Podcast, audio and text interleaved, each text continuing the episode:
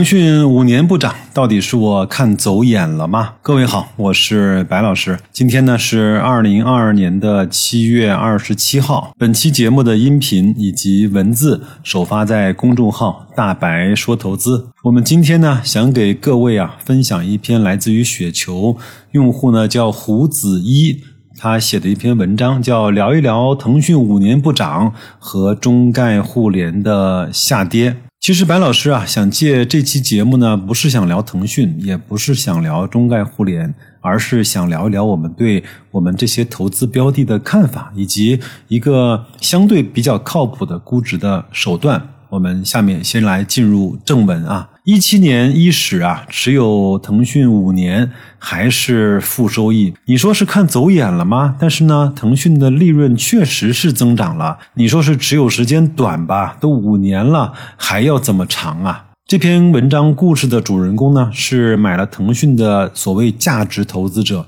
我们今天就来谈一谈五年腾讯不涨和最近中概互联又下跌的故事。我们先来说一说腾讯所谓的五年不涨啊，无非呢就是在二零一七年的第三季度啊，腾讯呢也是在三百出头，但是呢，其实谁又能够看到在二零二零年左右啊，腾讯最高涨到了七百七十五港币呢？但是呢，抛开整个市场的整体表现而谈腾讯是不合理的。我们来看一看上证指数啊，这五年。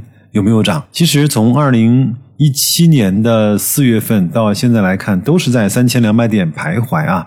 腾讯呢，其实要比上证指数要强很多。呃，说实话呢，你也可以去看一看沪深三百、恒生指数啊，这五年的涨幅，你会得到类似的结论。所以呢，五年不涨啊，并不是腾讯一家，更何况腾讯还是跑赢市场的。重点来了，估值的逻辑变化导致腾讯的下跌，股价的下跌无非是两种啊，一个是杀估值，一个是杀业绩。从腾讯的估值来看，五年不涨，市盈率呢从当年的五十倍一直下杀到现在的十倍左右。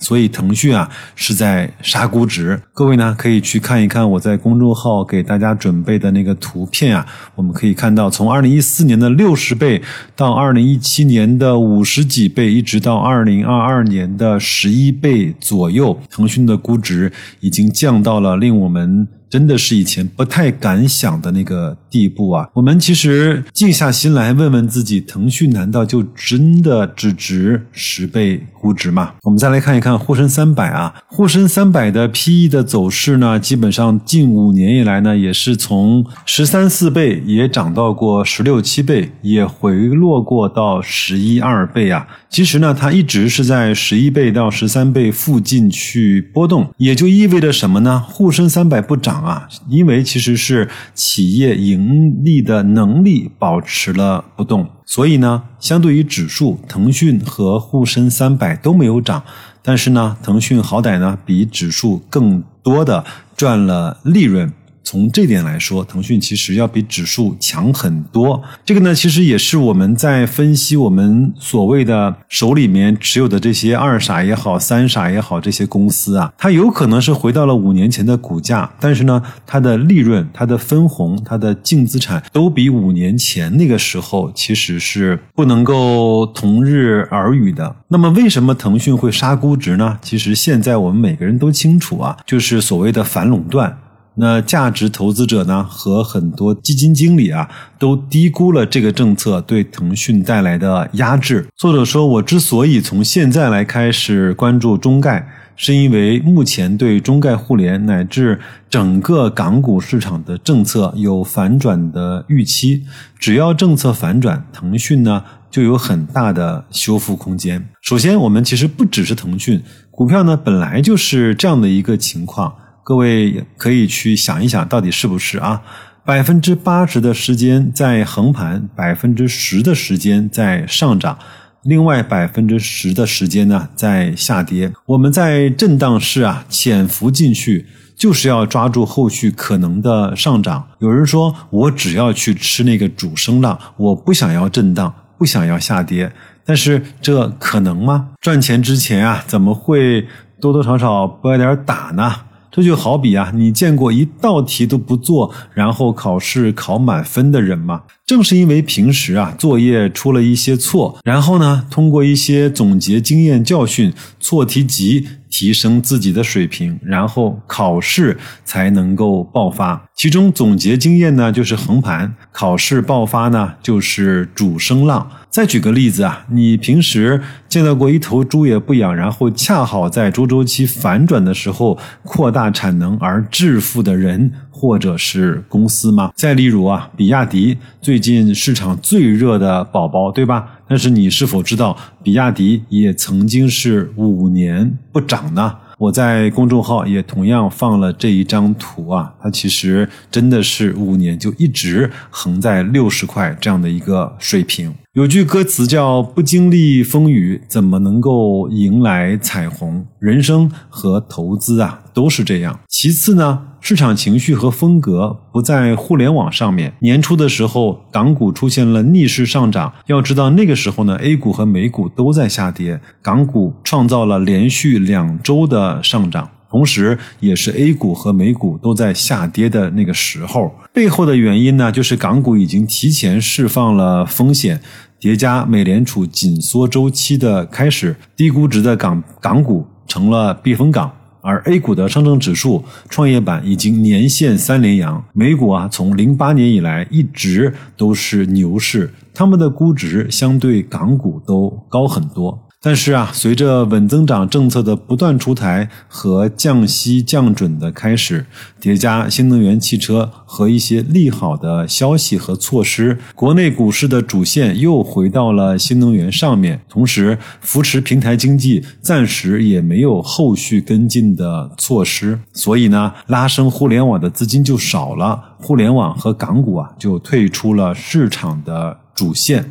文章的最后啊，作者呢给了一个特别好的问题，就是要不要在这个时候把腾讯或者是中概互联换掉呢？首先啊，我们要思考当时买入的逻辑有没有发生变化，如果有，就要换掉；反之呢，就应该坚定的去持有。作者说，我买入的逻辑主要是估值低、政策反转、稳增长、保就业。目前来看，估值更低了。恒生指数又回到了两万点附近，市净率呢依然小于一。其次啊，针对互联网的扶持政策还没有兑现。最后呢，平台经济在推动就业的方面还没有兑现。作者说：“我愿意等待。”其次啊，我们还要思考，就算你卖出了，有没有更好的标的可以去买呢？你是否愿意在这个时候去参与新能源呢？或者是你是否有别的估值同样很低的板块可以去买入？人总是失去了才懂得珍惜。如果你真的卖出了腾讯或者是中概互联，如果过几天涨了，你又开始觉得腾讯其实挺好的，估值低，赚的也是真钱，政策也回暖了。结果呢，你可能会非常的难受。如果你下定决心离开，那么就先想象一下，如果腾讯后面涨了，然后呢，你买的新的标的下跌了，你能不能够去坦然的接受？如果能，那就可以为自己的决定负责。然后呢，我们要反思一下我们自己的水平。如果不在股市中多加学习，买什么其实结果都是一样的。只有自己的认知提升了，才能够获得回报。如果不提升水平，换什么都一样。最后呢，作者说我也不是让各位啊跟我一块儿去死扛。若你买入的逻辑发生了严重的改变，或者是继续向下破位，那我也会考虑选择止损一部分。虽然我觉得概率不大，但是我们还是尊重市场吧。这篇文章啊，白老师就帮大家分享到这儿。其实讲的呢，也都特别的平实，道理呢，我们也都能够理解。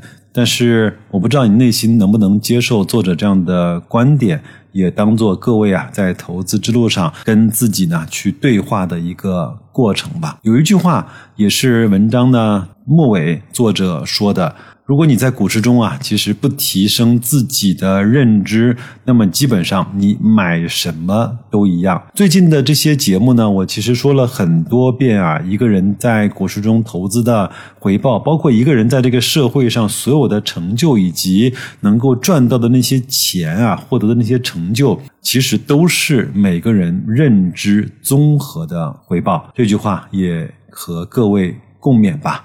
那就这样，祝各位。